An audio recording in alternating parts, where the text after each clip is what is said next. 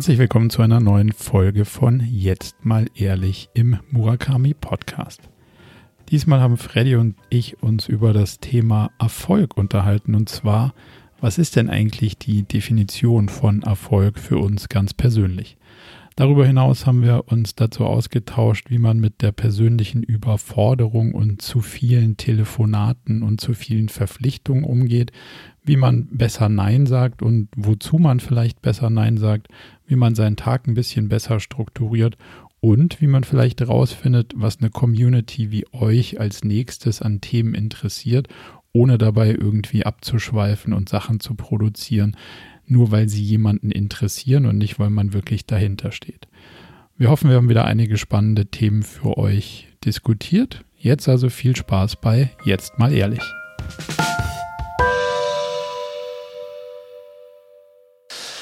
Hey Marco, schön dich zu sehen. Wie, wie geht's dir heute? Hey Freddy, ganz gut soweit. Wie geht's dir?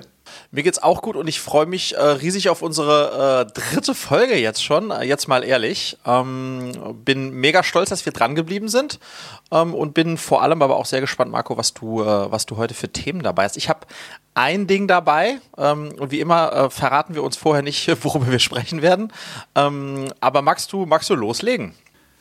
Ja, ich würde den, den Ball direkt zurückspielen, nämlich mit den ähm, Hausaufgaben ist, glaube ich, übertrieben, aber mit dem äh, Dranbleiben an der letzten Episode. Mich würde nämlich interessieren, was hast du denn aus dem, dem alten Freund aus Wiesbaden gemacht? Also, was ist passiert?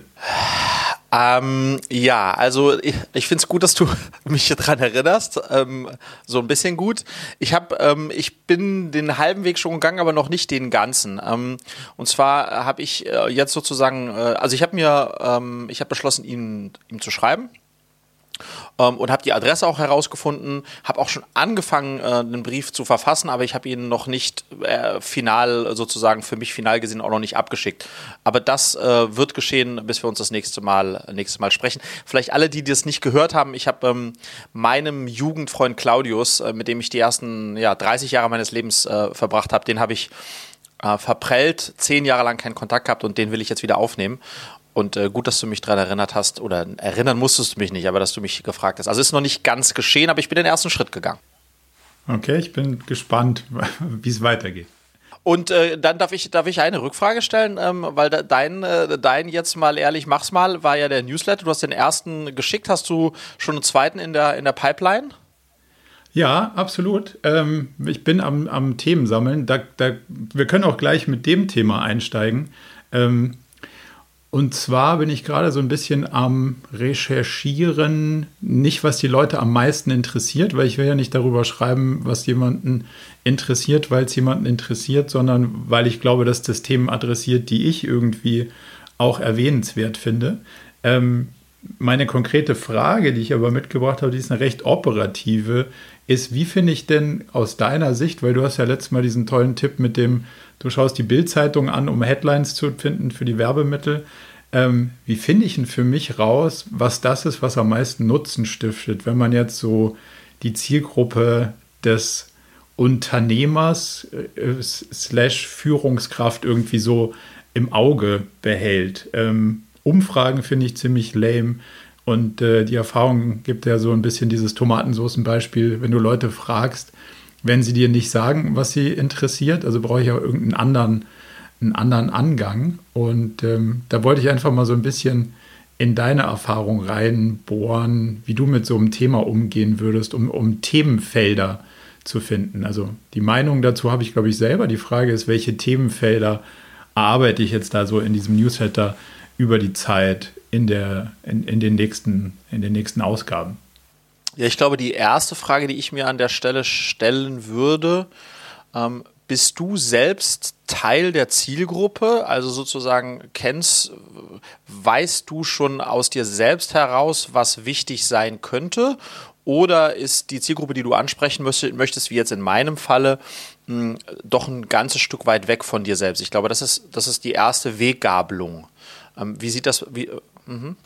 Die ist einfach, glaube ich, weil, also ich habe für mich irgendwann festgestellt, ich kann nichts gut, wo ich nicht Teil der Zielgruppe bin. Also ich bin auf jeden Ja, also habe ich, ich habe ja damals, äh, vielleicht kurze Anekdote, Poster XXL, ein sehr, sehr massentaugliches Geschäft irgendwie verantwortet als, als Marketing, ähm, ja, Marketing-Chef, wie auch immer. Ähm, und wir haben mit einer Agentur eine sehr, sehr, sehr emotionale und coole Kampagne gemacht und einen TV-Spot, der leider auch sehr teuer war und leider auch gar nicht so gut funktioniert hat. Also der Gründer, ähm, der liebe Christian, hatte damals Tränen in den Augen und hat gesagt, so cool haben wir die Geschichte noch nie erzählt und wir waren alle total happy und dann ist die on air gegangen und dann, sie hat nicht verkauft. Ähm, und dann haben wir es noch ein bisschen probiert, aber sie hat immer noch nicht verkauft. Und dann kam die Agentur und hat was ganz Schlimmes gemacht, also inhaltlich. Es hat geblinkt und gequietscht und geschrillt und geschrien und es war stillos plus in meinen Augen. Und das, und das Schlimme war, die Zahlen haben gestimmt. Und da habe ich, da habe ich für mich beschlossen, ich kann das nicht. Und ähm, den Teil möchte ich auch nicht so. Also ich bin definitiv auf nur da gut, wo ich Teil der Zielgruppe bin und sage, dafür fühle ich mich auch angesprochen. Demzufolge glaube ich schon, dass ich das gut verstehe, was die Gegenseite berühren würde. Aber es ist so ein bisschen ja die Herausforderung, jetzt rauszufinden, wo ich glaube, habe ich was zu, zu sagen und wo, wo, wo haben die, die Leser sozusagen am ehesten das Problem, ähm, damit man den Match herstellt. Ich glaube, das ist mehr so eine Sortierungsfrage. Ich glaube, sozusagen, wenn ich jetzt mal äh, versuchen sollte, dann ein bisschen die Analogie herzustellen zu meinem Geschäft. Also mein Geschäft, mein sozusagen unser Abnehmen-Fitnessmarket, das ist tatsächlich, meine Zielgruppe ist nicht nah dran bei mir. Das heißt, da gehe ich tatsächlich anders vor. Was aber, äh, wo ich aber stetig in der Themensuche bin, ist bei meinem äh, YouTube-Vlog. Ähm, so, da stelle ich mir immer wieder die Frage, was thematisiere ich, was für Themen bearbeite ich, wie mache ich das? Und da wiederum glaube ich, dass ich brutal selbst die eigene Zielgruppe bin, ja.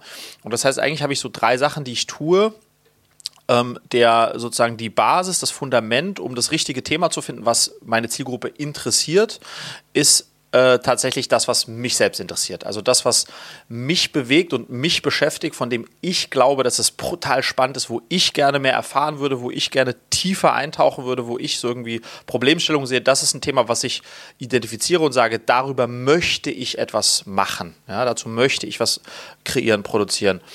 Das ist die Basis. Dann schaue ich mir als zweites an, ähm, wenn ich ein Thema identifiziert habe, von dem ich glaube, das Potenzial hat, weil ich selbst es so sehe, schaue ich mir an, haben da andere schon zu was gemacht und wie haben die das gemacht? Ja, um ein bisschen zu sehen, gibt es da etwas, was ich valide abklopfen kann? Und dann würde ich tatsächlich im dritten Schritt, das habe ich auch jetzt partiell schon gemacht, Leute, von denen ich weiß, dass sie, ähm, äh, sage ich mal, enge Follower oder Fans oder, oder wie auch immer äh, Kunden sind, denen die tatsächlich vorab fragen, hey, äh, ich habe so zwei, drei Themen, die ich behandeln will, wie siehst du das? Siehst du das auch so? Findest du das spannend? Ähm, und auf der Basis dann im Grunde genommen es tatsächlich einfach machen. Manchmal lasse ich aber den dritten Schritt weg, weil vielleicht gibt es die auch einfach gar nicht. Produziere es dann und schaue natürlich dann sehr kritisch, zahlenbasiert, ähm, wie war denn jetzt die Interaktion auf dem, auf dem Piece, was ich gemacht habe, ja. Aber das wäre so ein bisschen meine, das, oder das ist meine Vorgehensweise. Ja, ich hatte auch darüber nachgedacht, ob man so eine Art Core ähm, ja, Austausch, Resonanzgruppe, Sounding Board, wie auch immer man das nennt, mal versucht, um, um zu sagen, hey, ich habe folgende vier, fünf Themenfelder, die ich tiefer verstehen will. Also ich glaube, da ist das genau dasselbe. Ich versuche ja bestimmte Sachen wie Motivation von Menschen und wie incentiviert man richtig und solche Sachen tiefer zu verstehen, über die ich dann was schreiben will. Ähm, und dann vielleicht mit so einem mit so einem Sounding Board irgendwie versuchen zu sagen, hey, die drei Themen hätte ich als nächstes, was interessiert euch am meisten? Könnt, könnte eigentlich ganz spannend sein. Ja, cool. Das, das bringt mich schon mal eins näher an den, an den Content. Hm, ich glaube, um das vielleicht noch zu ergänzen, sorry, ich esse gerade. Ist es einer deiner eigenen Produkte wenigstens? Nein. Hm, das ist eine, Fremd, das ist eine Fremdmarke, die aber jetzt ganz neu rausgekommen ist und ähm, ich finde, man muss absolut auch die Fremdmarken probieren, mm, um sich ein Bild zu machen. Mm, und deswegen esse ich gerade eine Fremdmarke. Ähm, nee, aber ich glaube, um das nochmal so ein bisschen zu validieren, ähm, ich habe gemerkt, wenn ich in der Vergangenheit nicht von mir selbst ausgegangen bin, sondern eher von Trends. Also wenn ich mir angeschaut habe, was sind Videos oder Themen, die trenden und wo hast du ganz viel, dann ist es ist ja auch eine Herangehensweise, ja. Ähm, dann ist es meistens Nee, die ist nicht, das ist nicht gut geworden. Ja, ähm, und deswegen ist, glaube ich, sozusagen von, von sich selbst auszugehen, wenn man, wenn man deckungsgleich mit der eigenen Zielgruppe ist, äh, Deckungsgleichheit ist, glaube ich, der richtige, ist, glaube ich, der richtige Weg, ja. Was ist dein Thema, was du mitgebracht hast? Ah, also, mein Thema, Marco, startet mit einer Frage an dich. Lieber Marco. Lieber Marco, jetzt kriegt er schon Angst. Ja, ich habe gelernt, man kann auch schneiden, wenn es schlimm wird. Nur in diesem Falle schneide ich. ähm, lieber Marco, ähm, würdest du von dir sagen, dass du erfolgreich bist? Bist du erfolgreich? Das ist eine große und eine ganz gefährliche Frage. So, die, die kann man nicht mit Ja und Nein beantworten, wenn man sich so lange mit dem Thema auseinandersetzt wie ich. Ähm, und äh, das haut genau in die Kerbe zwischen völliger Selbstüberschätzung und eigentlich einem Selbstwertproblem. Ähm, ich würde sagen, das kommt darauf an.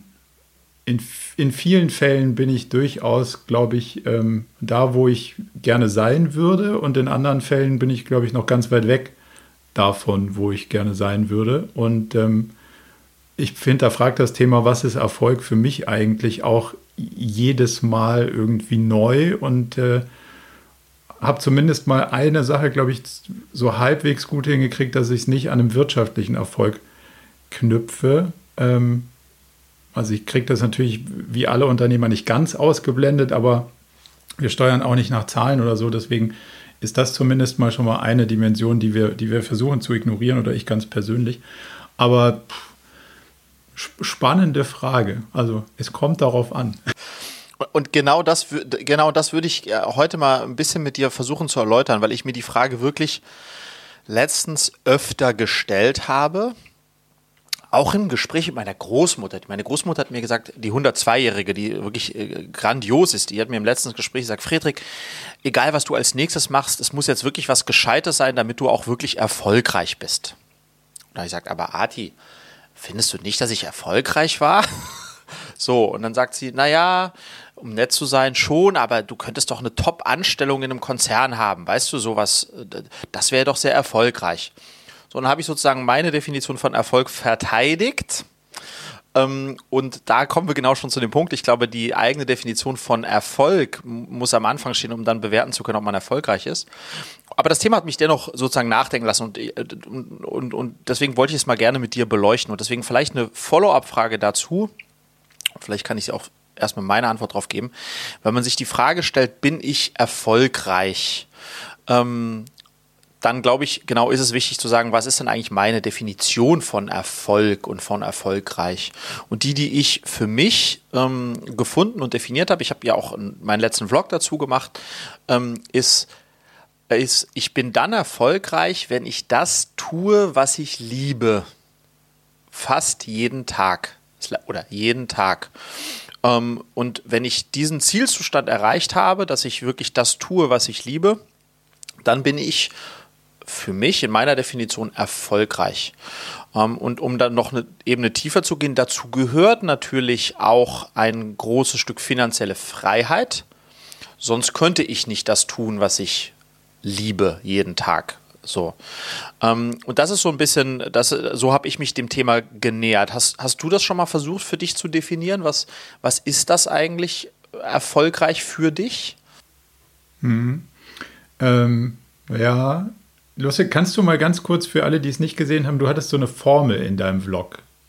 Die, die hatte diesen Erfolg ja ein Stück weit runtergebrochen die Sachen, die du auf diesem Zettel sozusagen hattest. Kannst du die nochmal ganz kurz zusammenfassen? Da ist mir nämlich beim Anschauen was, was eingefallen.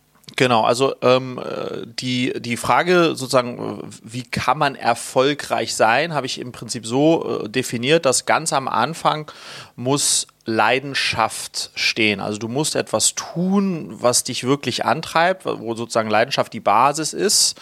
Ansonsten kannst du nicht erfolgreich sein, weil du eben durch so viele Täler der Trauer und des Hochs und Tiefs gehst. Ähm, als zweiten Schritt folgt dann im Grunde genommen so alte Tugenden wie Fleiß, äh, äh, äh, dranbleiben und diese Themen, um dann im Grunde genommen diesen, diesen Marathon auch zu überstehen und dann kann sich Erfolg einstellen. Das war so ein bisschen der Dreisprung und die Inspiration daraus kam ähm, aus der genialen Doku, die ich gesehen habe, The Last Dance auf Netflix, die ich, hast du die schon gesehen? Nee, habe ich äh, da als Empfehlung sozusagen mir, mir gespeichert, aber noch nicht gesehen. Unbedingt anschauen, müsst ihr euch unbedingt anschauen, The Last Dance, weil sozusagen diese Doku stellt oder beantwortet die Frage, warum war Michael Jordan so erfolgreich, ja? Ähm, was er faktisch war zusammen mit den, mit den Bulls. Und meine Antwort darauf ist, weil er das, was er getan hat, mit, aus Leidenschaft heraus, nämlich Basketball, äh, betrieben hat, ja. Ähm, und ja. Dabei, so und jetzt können wir genau da mal rein äh, tauchen sozusagen, habe ich mir nämlich die Frage gestellt, war der wirklich erfolgreich? Also er wird ja jetzt von außen als erfolgreich gesehen, wie auch ein Steve Jobs und wie auch ein was weiß ich, also alles, wo man von außen sagt, herausragende Leistung.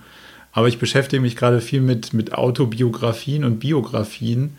Und wenn du in die Leute so ein Stückchen reingucken kannst, könntest, oder zumindest mal das, was man durch so diesen biografischen Teil oder den autobiografischen Teil rausfindet, stellst du ja fest, dass dieses, dieses Erfolgreichsein, was von außen so wahrgenommen wird, ja sehr nah an der anderen Seite der Medaille, nämlich ein irgendwie Verzicht auf ganz viele andere Sachen oder sehr viele andere Dimensionen des Lebens sind ausgeblendet. Also betrachtet ihr das Familienleben von Steve Jobs oder seine Gesundheit oder das sind ja sehr, sehr viele Sachen, die dem dann widersprechen, dass man sagen würde, ja, zwar erfolgreich, aber auch glücklich, Fragezeichen. Und das ist eine ganz, ganz, das ist keine triviale Frage, finde ich. Äh, guter Punkt übrigens, weil wenn ich das sozusagen in dem Kontext jetzt reflektiere, also Michael Jordan ist mit Abstand, und jetzt kommt eben das, was was gesellschaftlich äh, konform ist, der erfolgreichste Basketballer aller Zeiten. So. Und damit ist er sozusagen ähm, auf, der, auf der Definition von Erfolg ist er extrem erfolgreich gewesen. So. Und das hat er in irgendeiner Form geschafft. Wenn du dir jetzt aber die Doku anschaust, sitzt da, und der ist ja Teil der Doku logischerweise, jetzt äh, haben sie jetzt vor ein paar Monaten aufgezeichnet, sitzt da ein, ein Michael Jordan, der erschreckend unerfüllt ähm, ähm, äh, von dieser Zeit spricht, der eigentlich äh, der, der, der, der nicht glücklich aussieht ja, äh, physisch und auch seelisch, soweit man da reinblicken kann. Und deswegen ist das spannend, ne? weil sozusagen dann an dieser Figur hast du genau dieses, diese sozusagen dieses Dilemma, dass er per Definition der erfolgreichste Basketballer aller Zeiten war, auch wirtschaftlich unglaublich erfolgreich, Milliardär, zwei Milliarden äh, privat fürs Vermögen, aber eigentlich jemand, der gebrochen ähm, ähm, ähm scheint, ja. Ähm, ähm, und insofern, ja, genau, das ist so, das, da kommen wir wieder zum Thema, was ist eigentlich die Definition von Erfolg, ja? Und das, das Lustige ist, dass das irgendwie als Spannungsfeld wahrgenommen wird zwischen erfolgreich sein und glücklich sein. Ähm, meine liebe Freundin Tina, mit der ich vor, keine Ahnung, zehn Jahren oder wie, wie, wie lange auch immer mal so einen Diskurs geführt habe, ähm, glaube auf dem Segelboot in der Karibik. Und da war meine Aussage, ich will nicht unbedeutend von dem Planeten gehen. Also ich will irgendwas Sinnvolles hinterlassen. Jetzt nicht zwingend materiell, aber vielleicht gedanklich oder äh, eine Erkenntnis oder was auch immer. Und dann sagt sie, ja, okay, aber ähm, ich will nicht unglücklich gehen. Und dann war erstmal irgendwie äh, Stille so. Und dann, das hat jetzt seit Jahren natürlich auch irgendwie resoniert und dann denkt man so, ja, das geht schon irgendwie übereinander, aber mittlerweile bin ich schon auch wieder an einem Punkt, dass ich, dass ich feststelle, dass der von außen wahrgenommene Erfolg, wenn man jetzt sagt, ja, man, man ist vielleicht ganz gut gefragt oder gebucht als Berater oder man hat ein Business, was, was gerade nicht so schlecht läuft, wie also deine Produkte oder was auch immer, das kannte man ja alles einem, einen externen Maßstab dran legen. Das ist aber nicht zwingend deckungsgleich mit der Frage, bin ich glücklich? So.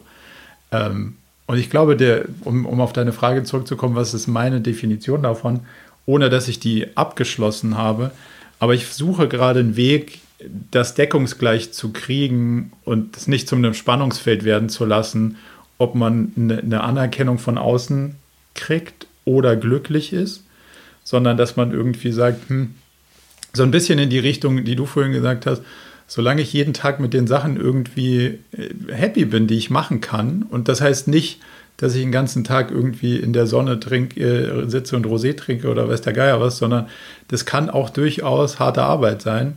Aber zu Arten und Weisen und Konditionen, wo ich sage, ja, das ist genau, also pur anstrengend, aber das ist es wert. Ich glaube, dann hast du am Ende des Tages ein erfolgreiches Leben geführt, wenn du sagst, ich würde es nicht anders machen wollen. Ich glaube, no regrets, so am Ende, ist, ist meine, meine Maß, Maßgabe für erfolgreich. Was würde ich gerne nicht so gemacht haben, dann wäre ich unerfolgreich.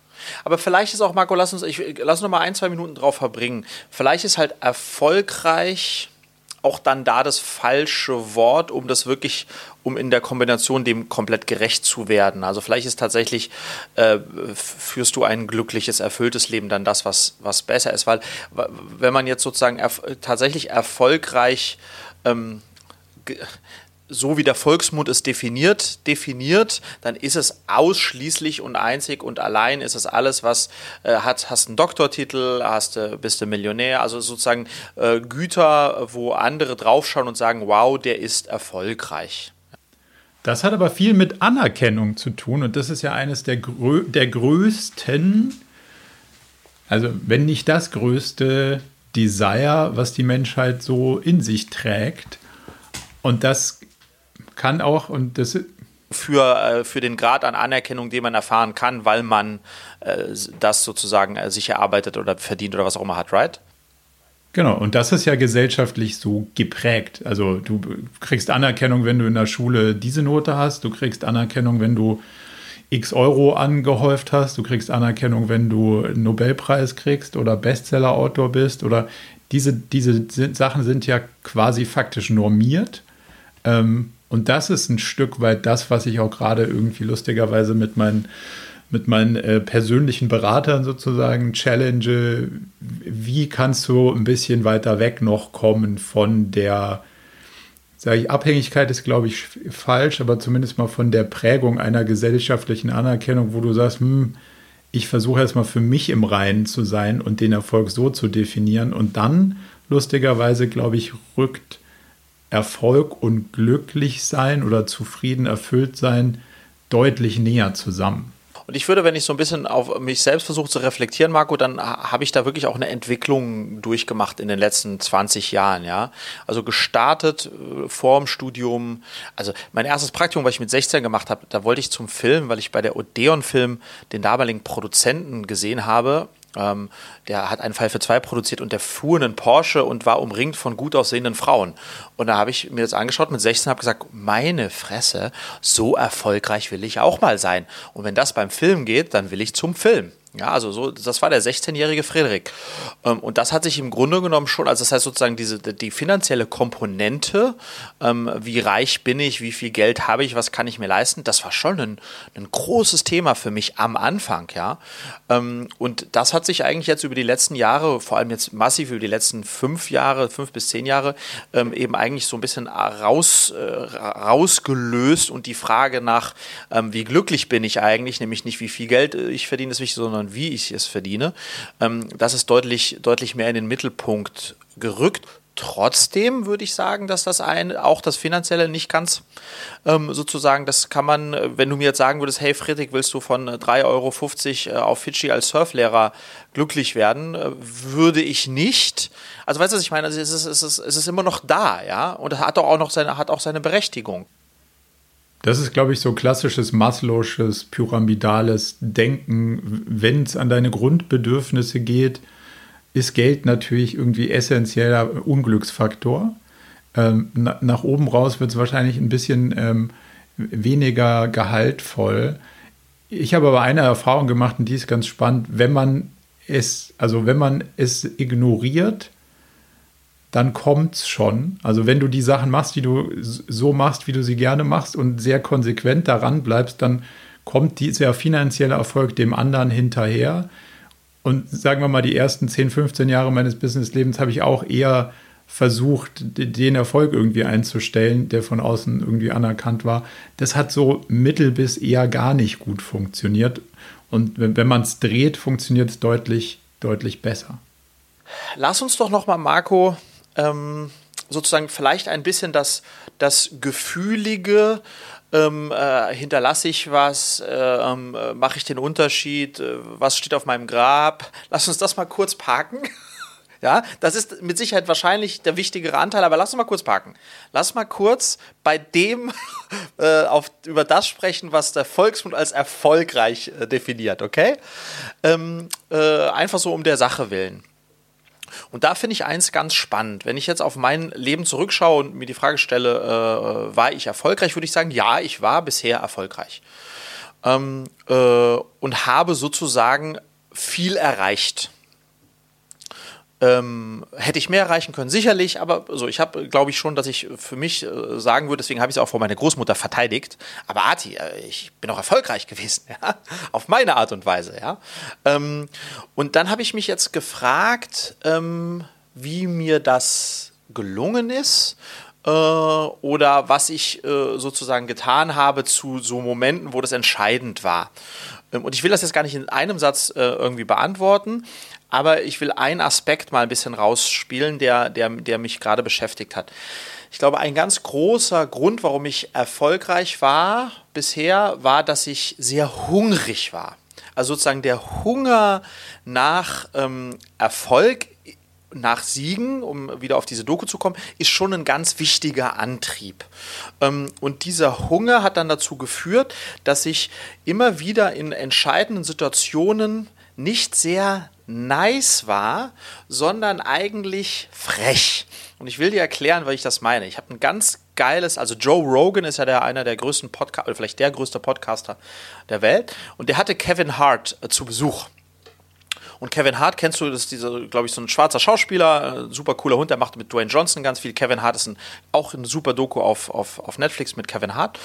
Und Kevin Hart äh, erzählt also Joe Rogan, ähm, warum er erfolgreich ist. Wir haben auch über Erfolg gesprochen. Er sagt, ja, ich will dir mal ein Beispiel geben. Ich war vor drei Wochen, war ich in so einem Raum, in so einem Meeting mit irgendwelchen Hollywood-Guys und plötzlich kommt fucking Jeff Bezos rein. Ich bin mit meiner Frau da, meinem besten Freund und alle so, oh wow, hast du gesehen? Das ist Jeff Bezos.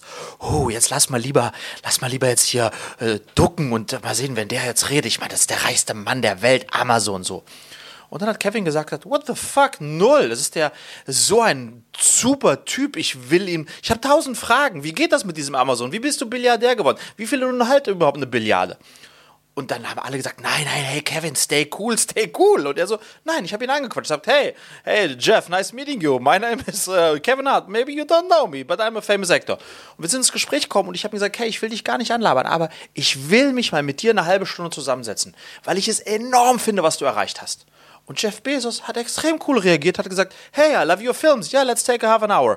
Und zwei Wochen später saßen wir zusammen und jetzt bin ich Best Buddy mit äh, Bezos. Hier ist seine Handynummer. So. Und das fand ich so spannend, weil das war sozusagen, seine Freunde haben gesagt, nein, nein, Kevin, be a nice guy now, be a nice guy, don't do that, you shouldn't do that. Nobody talks to Jeff Bezos. But I did it. Und that made the difference. Und vielleicht mache ich jetzt mit, äh, mit Amazon eine große Serie. Und das fand ich so spannend, Marco, weißt du, was ich meine? Weil ich glaube, es gehört dann sozusagen immer mal wieder an einer gewissen Stelle dazu, so eine Courage, äh, so eine Courage zu haben, ein bisschen Craziness, ein bisschen nicht so nice zu sein. Und das, das eröffnet einem dann wiederum Möglichkeiten, die sonst nicht da gewesen wären. Und das ist, glaube ich, einfach nur ein Element. Und ich weiß, ich habe jetzt noch irgendwie einen Twist in eine Richtung genommen. Ich wollte das nur mal so als Gedankenspiel reinbringen, weil ich das spannend finde. Ja, also ich, wenn es so ist, wie du es gerade erzählt hast, dann ist es ein, dann, dann wäre es eine richtige und coole Wendung. Ähm, wenn, der, wenn der Beweggrund war, ah, ich will den reichsten Mann der Welt kennenlernen und dann kann ich anderen erzählen, dass ich den kenne. Aber würde ich denken, das nicht. Nee, das glaube glaub ich jetzt bei dem auch nicht. Aber das ist, glaube ich, genau das Ding, dass man sich selber, und das finde ich gerade so einen sehr, sehr persönlichen, spannenden Prozess, selbst sich zu hinterfragen, ist das jetzt ein Impuls, der darauf abzielt, mehr Anerkennung zu kriegen oder interessiert mich das jetzt wirklich? Weil die, diese, diese Medaille, die du gesagt hast, ich habe ja auch immer gesagt, ja klar, ich bin, also ich bin sau neugierig. Ich will neue Sachen wissen. Ich will es ausprobieren und es interessiert mich wirklich.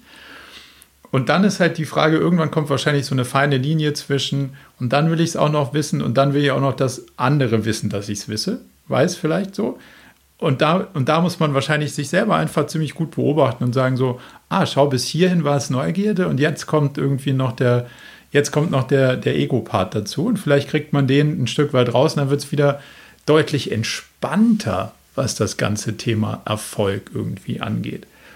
Und vielleicht noch, noch eine Perspektive darauf, was ich versuche, mir beantwortet ähm, oder mir zu beantworten und ein Stück weit habe, ist, ist mir denn Erfolg wichtiger oder zum Beispiel was anderes, wie zum Beispiel Freiheit?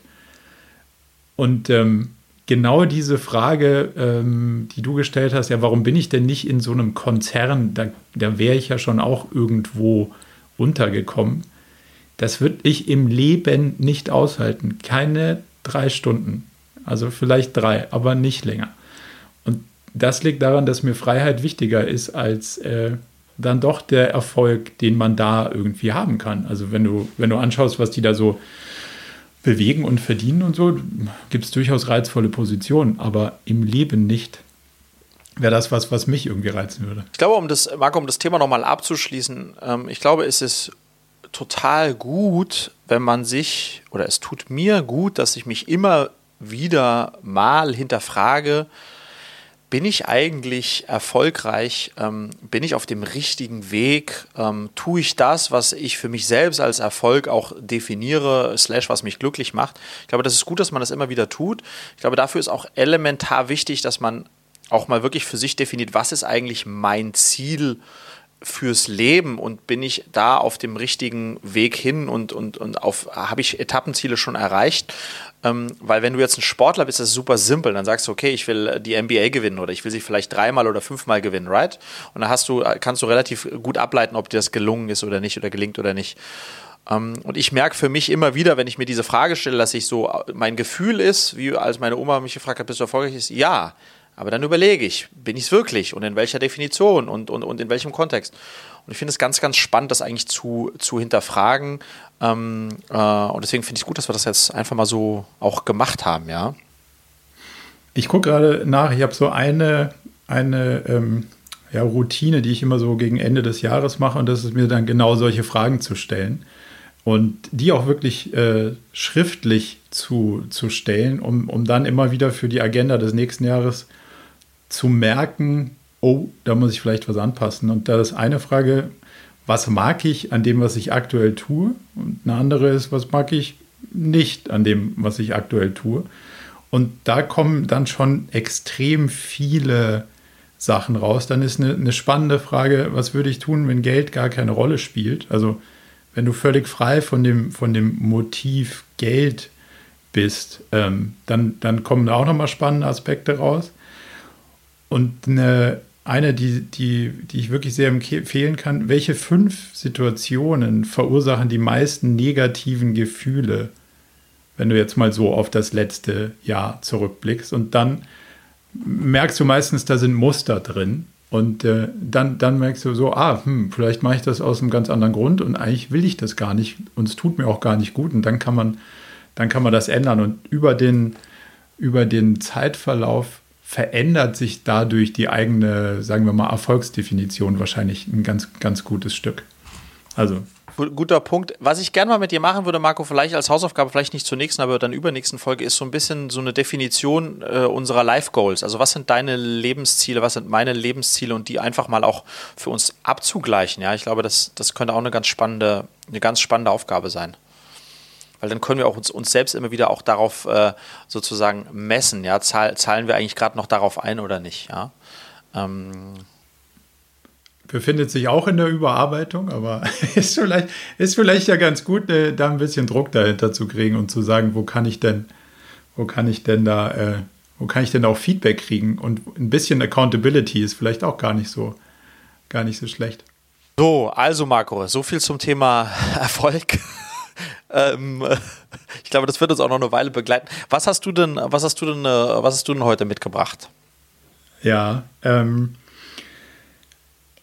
ich würde gerne so eine, so eine wiederkehrende Situation mit dir teilen und dann so ein bisschen in die Analyse gehen. Ähm, jetzt ist ja, sind ganz viele Sachen weggefallen. Man ist die ganze Zeit im Homeoffice. Man hat irgendwie die, das Gefühl, dass man nur noch Zoom-Calls hat, was eigentlich auch okay ist, weil man hat A was zu tun und B kann man überhaupt arbeiten. Also von daher bin ich dem, dem ja nicht ganz böse, aber äh, auf Dauer habe ich mir ja eigentlich so einen Rahmen gesetzt und gesagt, so das ist mein Arbeitstag und davor würde ich gerne irgendwie mit dem Hund raus und eigentlich Sport machen und meditieren. Und dann ist der Arbeitstag zu Ende und dann wollen wir wieder mit dem Hund raus und kochen und so.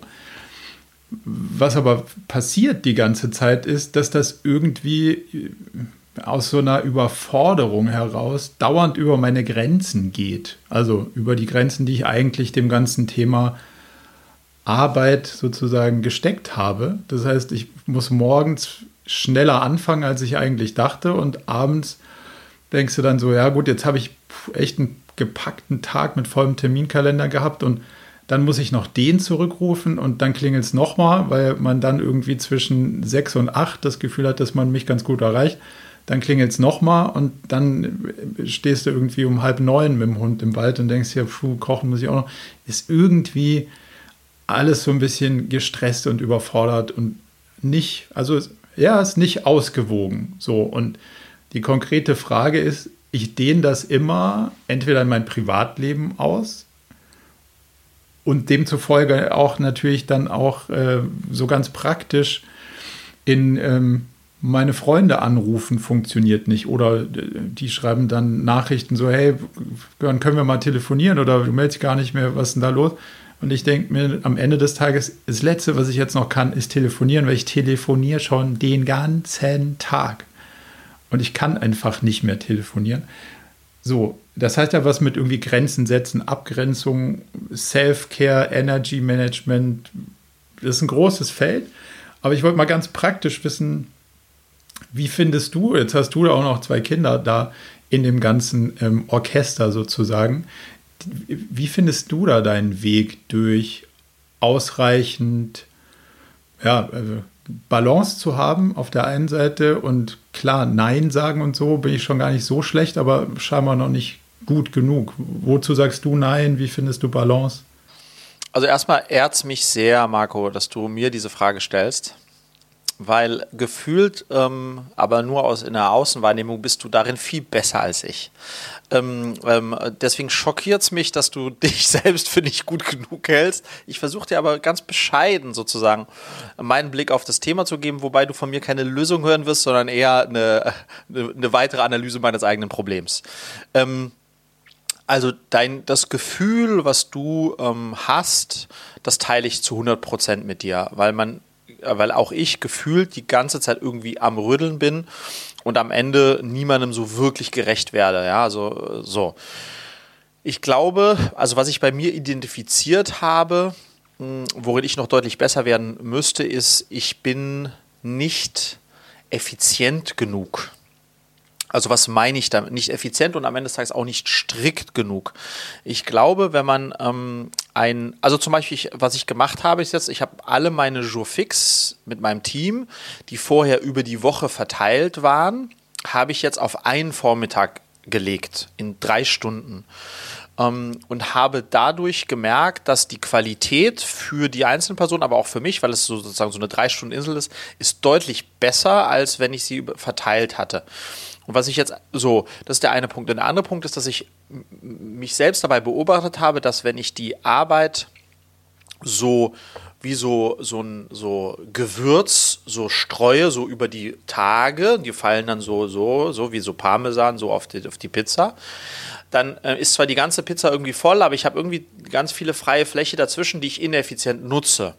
Und das sorgt dann eigentlich dafür, dass es äh, nicht gut ist, sondern wo ich jetzt auch hinkommen möchte und an mir arbeite, ist sozusagen das stark zu komprimieren und dafür wirklich ganze Tage oder mindestens halbe Tage komplett rauszunehmen. Das heißt, Distraction in der Zeit äh, auszublenden und, und, und da auch ganz klar abzugrenzen was bei mir wiederum aber nur funktioniert, wenn ich das ganze Thema Social Media dann auch äh, reduziere bzw. rausnehme, wenn ich, also sozusagen das, was ich an Distraction habe, sind halt andere Themen, die dann auf mich einprasseln, während ich mich eigentlich um das eine kümmern sollte.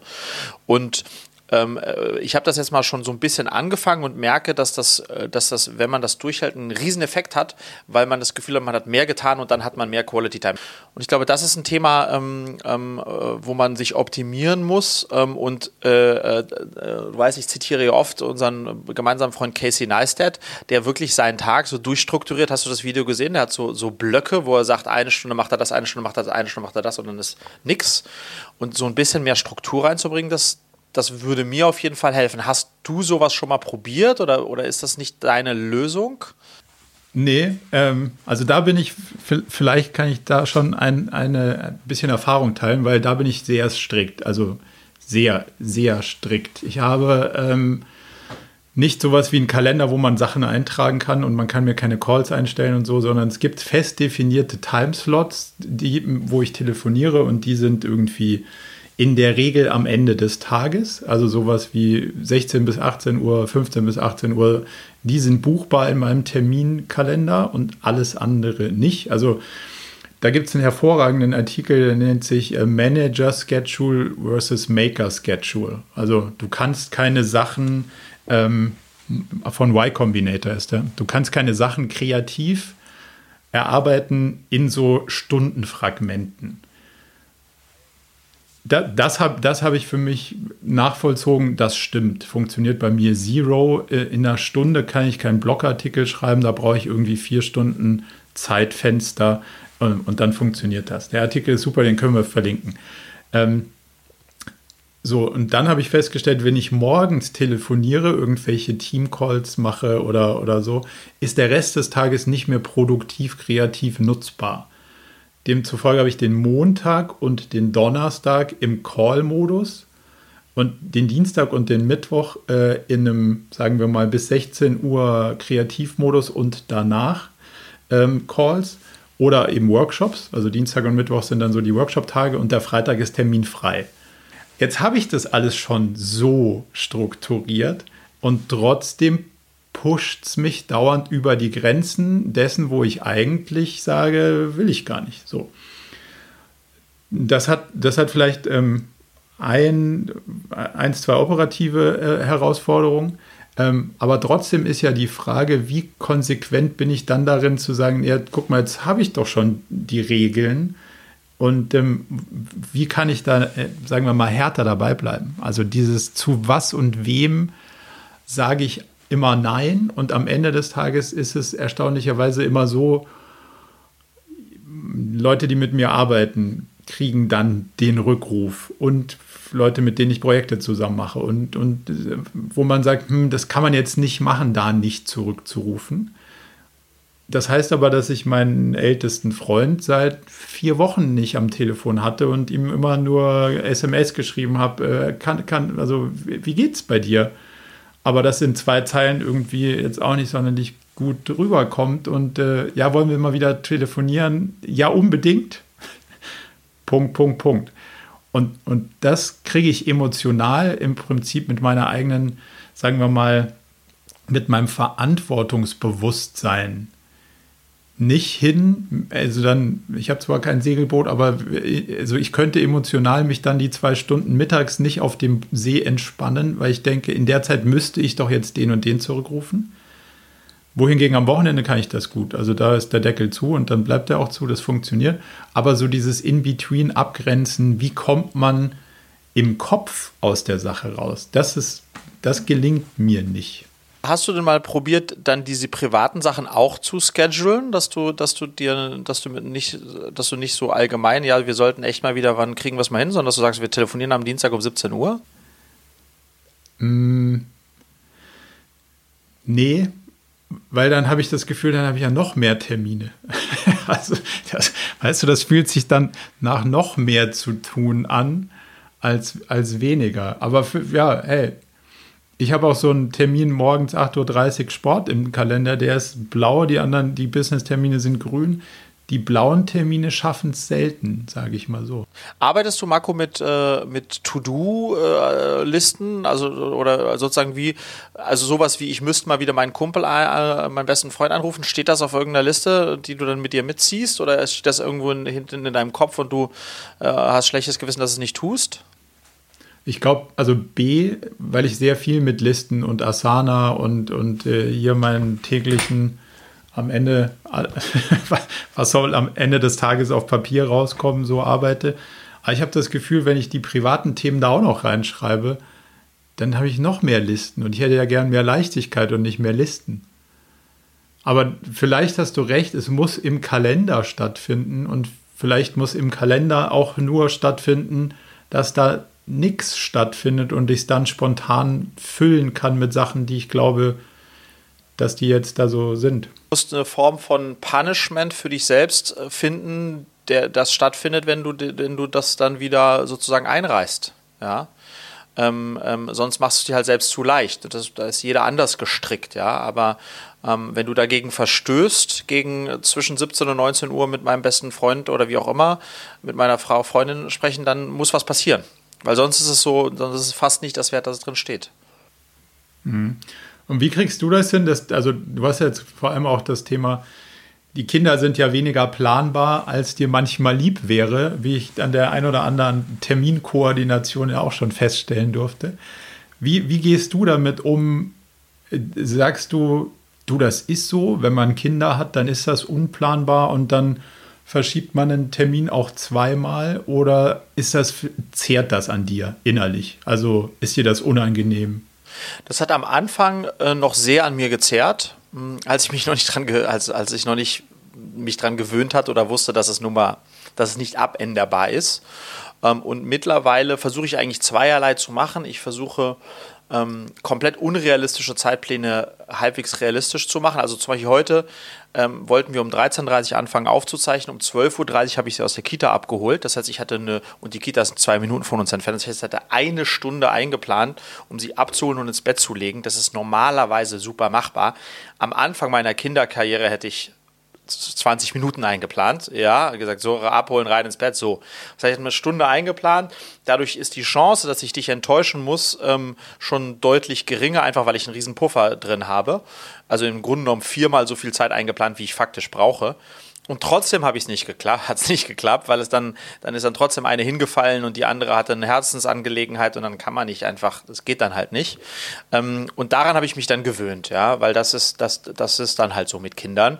Ähm, stößt aber natürlich auf der Gegenseite dann manchmal auf mehr, manchmal auf weniger Verständnis und sorgt dann, dann trotzdem für Reibungen. Ähm, aber das kann man da nicht ändern. Aber ich habe meinen eigenen sozusagen Frustrationsgrad ähm, da äh, schon, schon ein bisschen abgebaut. Das ist klar, das ist eine, eine, unbekannte Komponente, aber es gibt ja auch Zeiten, in denen die Kinder faktisch nicht da sind, äh, morgens und abends, wenn sie schlafen, ja. Und die muss man dann maximal effizient ausnutzen, habe ich für mich festgestellt, ähm, äh, äh weil das ist, das ist dann die Chance. Und lass uns mal ganz kurz auf diese Gefühlsebene eingehen, weil dieses Gefühl, alles zerrt an mir und ich kann nichts und niemandem ausreichend gerecht werden. Wenn ich dich richtig in Erinnerung habe, ist das ja bei dir durchaus auch mal vorgekommen. Julia hat, also Julia, meine Frau und ich haben da sehr unterschiedliche Herangehensweisen. Äh, wir sind beide sehr extrem und äh, beide dann auf unsere Art und Weise damit glücklich oder unglücklich. Ich will das mal äh, an einem Beispiel festmachen, ja. Julia hat ein Wort, was das Unwort des Jahrhunderts bei ihr wird, weil sie es so oft nutzt wie kein anderes, im Bezug auch auf mich. Das heißt, einen unrealistischen Zeitplan. Also Julia hasst unrealistische Zeitpläne so sehr, dass wenn sie welche für sich selbst macht, die sie schon vorher für unrealistisch hält, flippt sie aus. Also das ist mit, mit all dem ganzen Programm. Haare rauf, Pickel im Gesicht, Schwitz. Also so, wenn sie weiß, fuck, ich habe hier einen unrealistischen Zeitplan, dann ist bei ihr Polen offen. Der, der Puls ist auf 180 und so. Das finde ich fürchterlich. Ich, mein ganzes Leben ist ein unrealistischer Zeitplan. Insofern gehe ich damit ganz anders um. So, und diese beiden Menschen treffen jetzt aufeinander. Weil, weil wir zusammenleben, pushe ich sozusagen mein äh, Way of Living, nämlich unrealistische Zeit bin ohne Ende, in ihren hinein. Und da äh, sozusagen clashen wir dann aufeinander und haben voneinander gelernt. Unrealistische Zeitpläne, wie ich sie dauern habe, kann man nur leben, wenn man ein hohes Maß an Flexibilität hat also so, so MacGyver-Style. Äh, kommt Problem, kommt eine Lösung, kriegen wir irgendwie alles schon hin. Ähm, ähm, und äh, was, was ich jetzt im Grunde genommen von ihr wirklich mitgenommen habe, ist mehr zu planen und weniger zu improvisieren. Und wenn man mehr plant und weniger improvisiert, weiß man ja, was man wirklich machen möchte, kann dann sehen, ist das halbwegs realistisch und ist dann extrem happy, wenn man es geschafft hat. Wenn man sagt, alles geht und rennt rein, wie ich es normalerweise tue, um dann festzustellen, drei Viertel hat nicht funktioniert, dann ist man frustriert, obwohl man ein Viertel geschafft hat. Insofern ist sozusagen dieses, die Planung, die ich nie gemacht habe, Marco, ist schon eine ganz, ganz elementare, ähm, weil man da sozusagen sein Zufriedenheits- oder Unzufriedenheitslevel dadurch ähm, ähm, stark beeinflussen kann, ja. Und deswegen äh, ähm, äh, ist dieses Thema realistische Zeitpläne ähm, schon eines, worauf ich jetzt mittlerweile mehr Zeit verwende, als ich das noch früher gemacht habe, wo ich einfach gedacht habe, alles geht, ja. Ähm, und deswegen bin ich dann irgendwie auch more happy, weil ich sage, oh wow, ich habe 90 Prozent von dem hingekriegt, was ich mir vorgenommen habe. Irre. Ich habe mir zwar initial weniger vorgenommen, als ich sonst gemacht hätte, weiß, was ich meine, aber fühlt sich dann besser an. Trifft besser, ja. Das ist schon, schon auch ein Punkt, wo ich, wo ich lernen konnte. Ja, das, ich habe das bisher nie gemacht, weil das kostet ja nur Zeit, das zu machen. In der Zeit könnte ich ja schon wieder was machen. Weißt du, was ich meine? ist ja total idiotisch. Aber das war ein gutes Learning, ähm, was ich bei Julia mitgenommen habe. Und was aber trotzdem bei uns in unserer Beziehung ein kontinuierlicher Fight-Faktor ist, ähm, äh, äh, unrealistische, realistische Zeitpläne. Lass mich noch, nach den Zeitplänen nochmal eine, eine Sache ähm, mit in den Ring werfen, beziehungsweise nochmal da versuchen, dein, dein Feedback irgendwie drauf zu kriegen. Wo man, wo man das ganze Zeitspiel, glaube ich, deutlich optimieren kann, ist, wenn man kategorisch Sachen ausschließt. Also Tim Ferriss ist ja da so ein großer Meister, der sagt, hm, bisschen Startup-Investment hat nicht funktioniert, ich muss es ganz rausräumen. So. Ähm, da bin ich in Moderation, also in Sachen so ein bisschen machen, aber nur wenig, bin ich auch schlecht. Also ich lasse mich dann da immer reinziehen und dann habe ich dann, finde ich es auch spannend und dann ist dann was Neues und dann ist auch schon wieder der halbe Tag rum. So. Deswegen ist dieses Thema Moderation einfach nichts für Leute, die sich begeistern können für Dinge. Und da bin ich jetzt nun mal irgendwie auch recht, äh, recht nah dabei. Bevor wir jetzt hier mit, mit unserem, äh, mit unserer jetzt mal ehrlich Serie angefangen haben, hatten wir mal das Thema diskutiert, dass ich für mich gesagt habe, puh, also Workshops machen für Kunden ist ja nicht mehr so mm, mein Ding gerade. Also habe ich jetzt gefühlte 7000 Stunden gemacht und wahrscheinlich in Realität gar nicht so weniger. Ich brauche gerade ein bisschen Abstand zu dem individuellen Thema. Und eigentlich habe ich ganz, ganz viele andere Aufgaben in, in dem ganzen Kontext, also Ausbildung, das Projekt besser machen, das Framework besser machen und, und neue Themen, wo es mich so ein bisschen hinzieht, wie Newsletter, dieses Projekt hier und so weiter. Und dann kommt so eine, so, eine, so eine Krise ein Stück weit um die Ecke und dann kommt Angst. Also zumindest mal leichte Furcht. so, dann, dann denkst du so, ach, naja gut, aber das kann ich doch, da, da weiß ich doch, das wird funktionieren. Und zack ist der Kalender wieder offen für den ein oder anderen Call mit dem ein oder anderen Kunden, mit dem ein oder anderen Workshop. Und das hat, glaube ich, jetzt dazu geführt, dass es mich wieder komplett überrannt hat und ich einfach diesen ganzen, ähm, ja, diesen ganzen Anforderungen einfach nicht gerecht werden kann. So.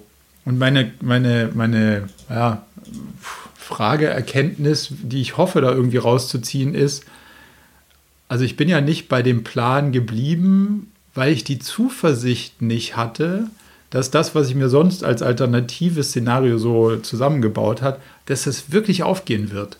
Ist natürlich so ein bisschen Corona nochmal eine spannende Sondersituation, aber wenn man das mal ausblendet, muss man ja trotzdem dabei bleiben. Also sozusagen der, der Sprung ein Stück weit auch ins kalte Wasser und dabei die Tür zumachen und die anderen Schiffe verbrennen. Da bin ich gar nicht so gut drin. Du hast aber gesagt, irgendwann in der Diskussion letztens, das mache ich immer so. Also quasi äh, dafür sorgen, dass hinter mir erstmal irgendwie der Rückzug abgeschlossen ist und das wird schon kommen. Wie kriegst du diese Zuversicht? Hm.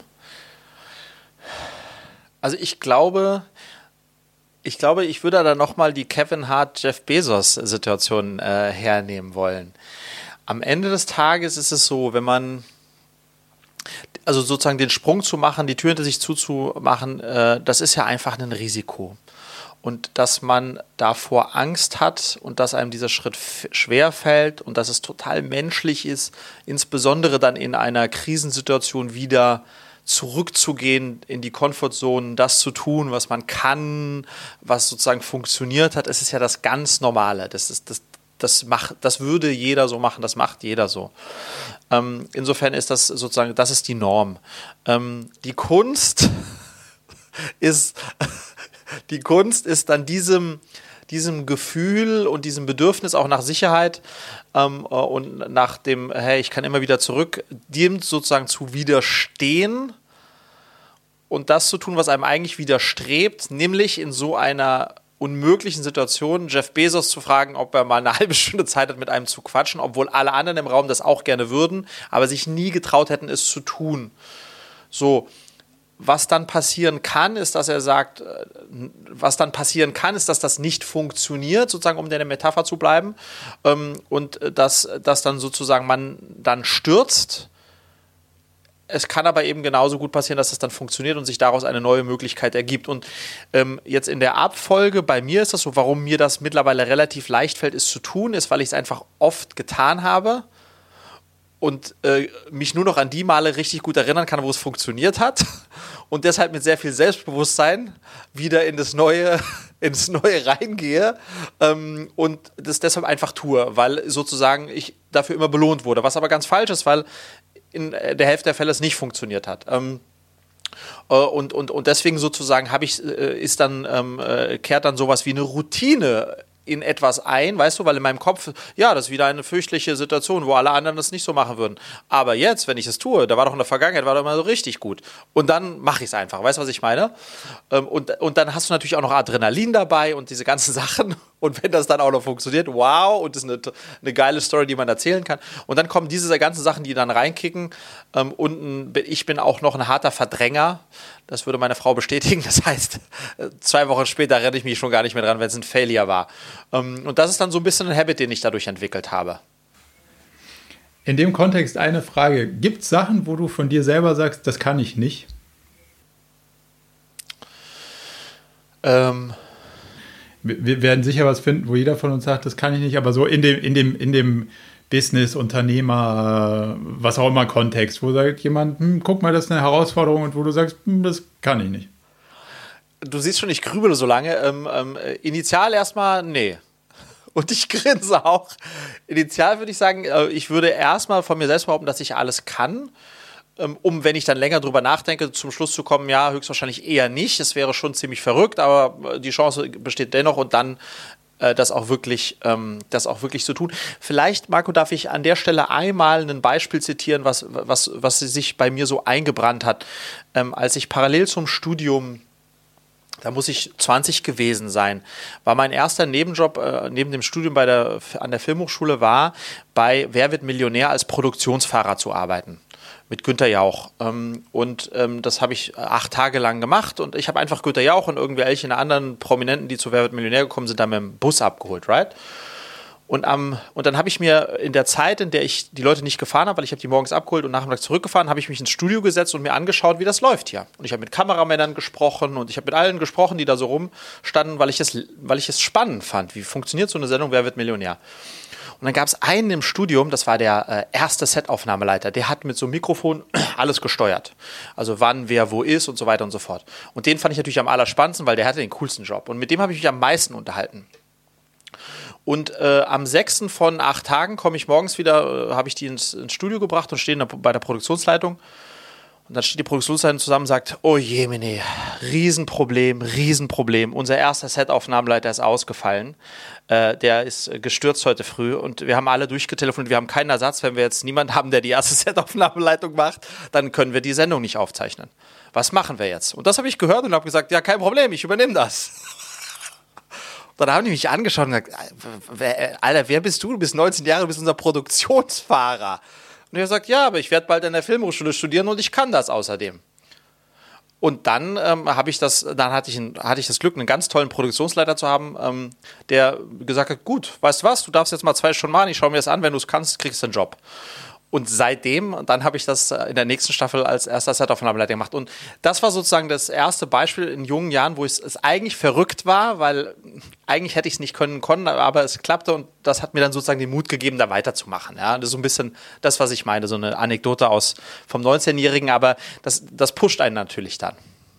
Absolut. Ja, das Lustige ist, ich glaube, es, es klingt immer vermessen, wenn man sagt, ich kann alles. Ich glaube, ein bisschen richtiger ist es, die Zuversicht zu gewinnen, ich kann alles lernen.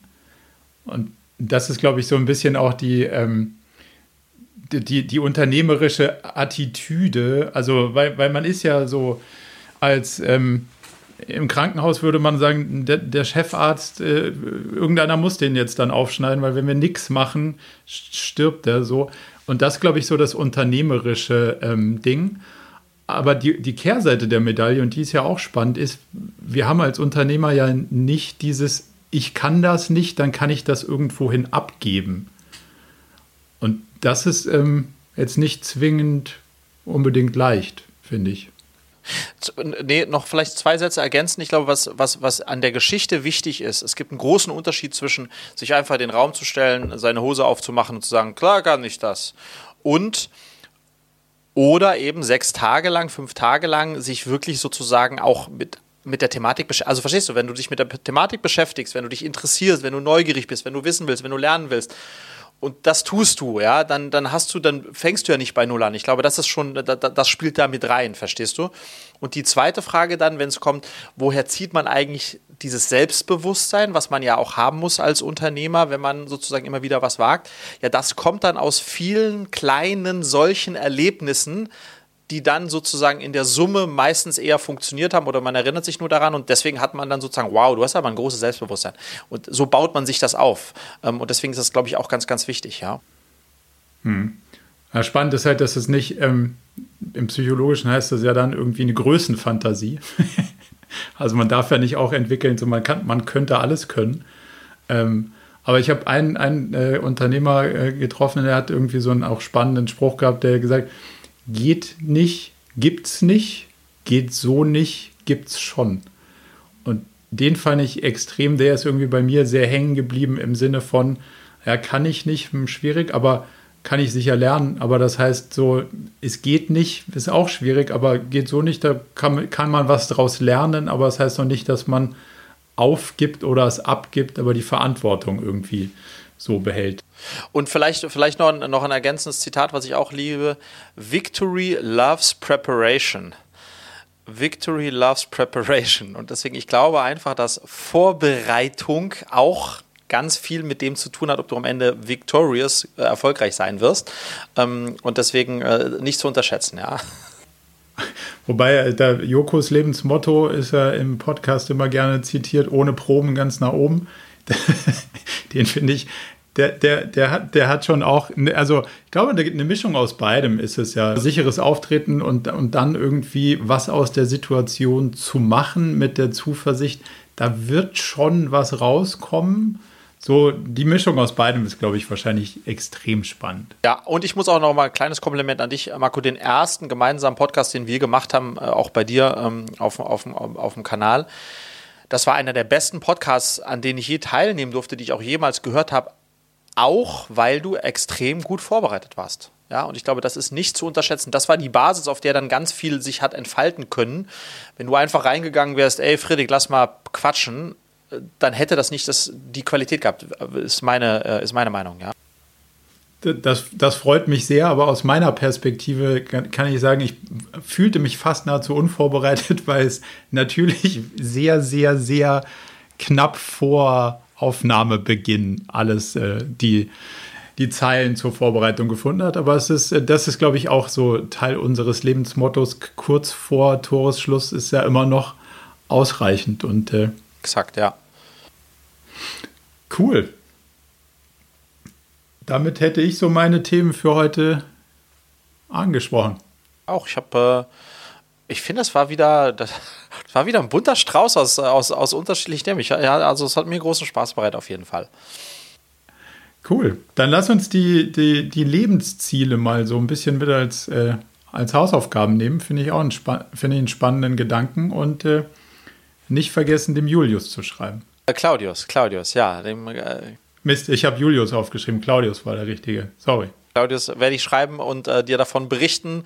Ähm, genau, ansonsten, äh, Marco, wünsche ich dir was und wir hören uns aller Voraussicht nach in spätestens zwei Wochen wieder, ja? Zwei Wochen.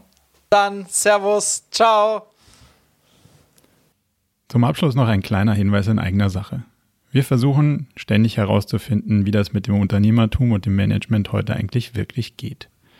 Dafür treffen wir inspirierende Persönlichkeiten, die selber Unternehmen steuern und lenken und fassen die Erkenntnisse unserer Workshops in Blogbeiträge zusammen oder bieten offene Videosprechstunden, um mit anderen diskutieren zu können, wie moderne Techniken sich am besten anwenden lassen.